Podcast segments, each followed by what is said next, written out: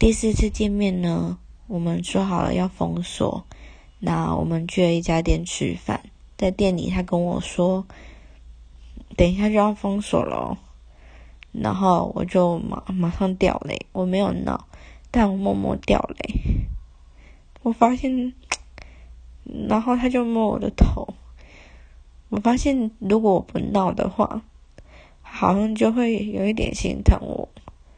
于是他摸摸我的头，然后说：“不要那么舍不得。”可是因为我不知道诶，我我为什么会在这个点哭呢？我不知道。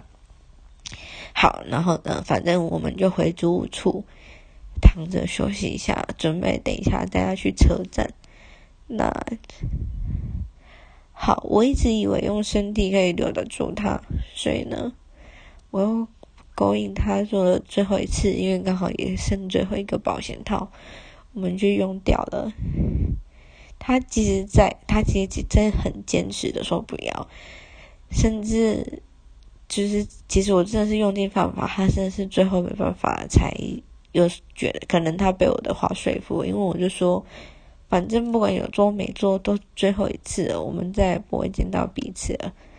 好。那做完之后呢？他超级懊恼的坐在床边，我不懂他懊恼的点，所以我问他，然后他就说他没有想过他会再跟我发生关系，他觉得很后悔。那我就是黏着他，然后跟第一次很对比的是，我说要封锁是他求我不要，可是这一次是我求他不要封锁，但最后。反正在一堆挣扎下之后，对，他拿我的手机封锁了，也把对话记录删掉了。他说不可以有回忆，但是又一直藕断丝连的是，我们就是回到微信聊天，我不懂，所以等于还是没有完全封锁，很奇怪吧？嗯，可是，对，我们就用微信聊天，那。我也不觉得怎样，就至少还有一点一线生机。但是呢，我们又回到呃，他说了，我们又回到匿名聊天网站网站，然后他要求说下一个密语，让我们就是在那个网站上聊天，不可以再用微信，只是偶尔会回的。好，我都听他的，只要还可以跟他有一点联系，我都听他的。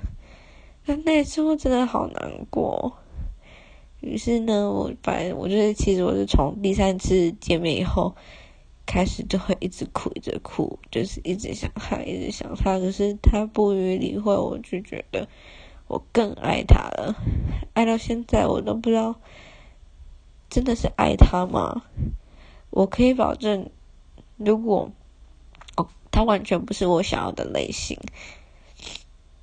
我也有预想过，我们真的在一起，我们不会幸福长久，因为说真的，就是完全不是我的菜，而且不会是我想走一辈子的对象。但是，你们觉得这样是真正的爱吗？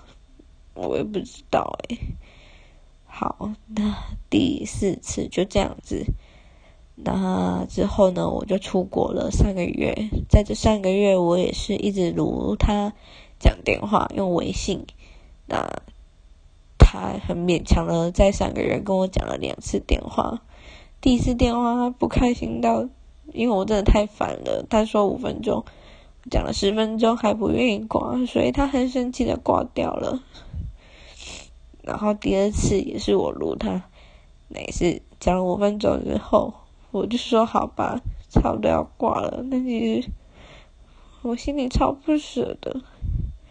好，那回来就是另外一次的见面了。那我下一则继续讲吧。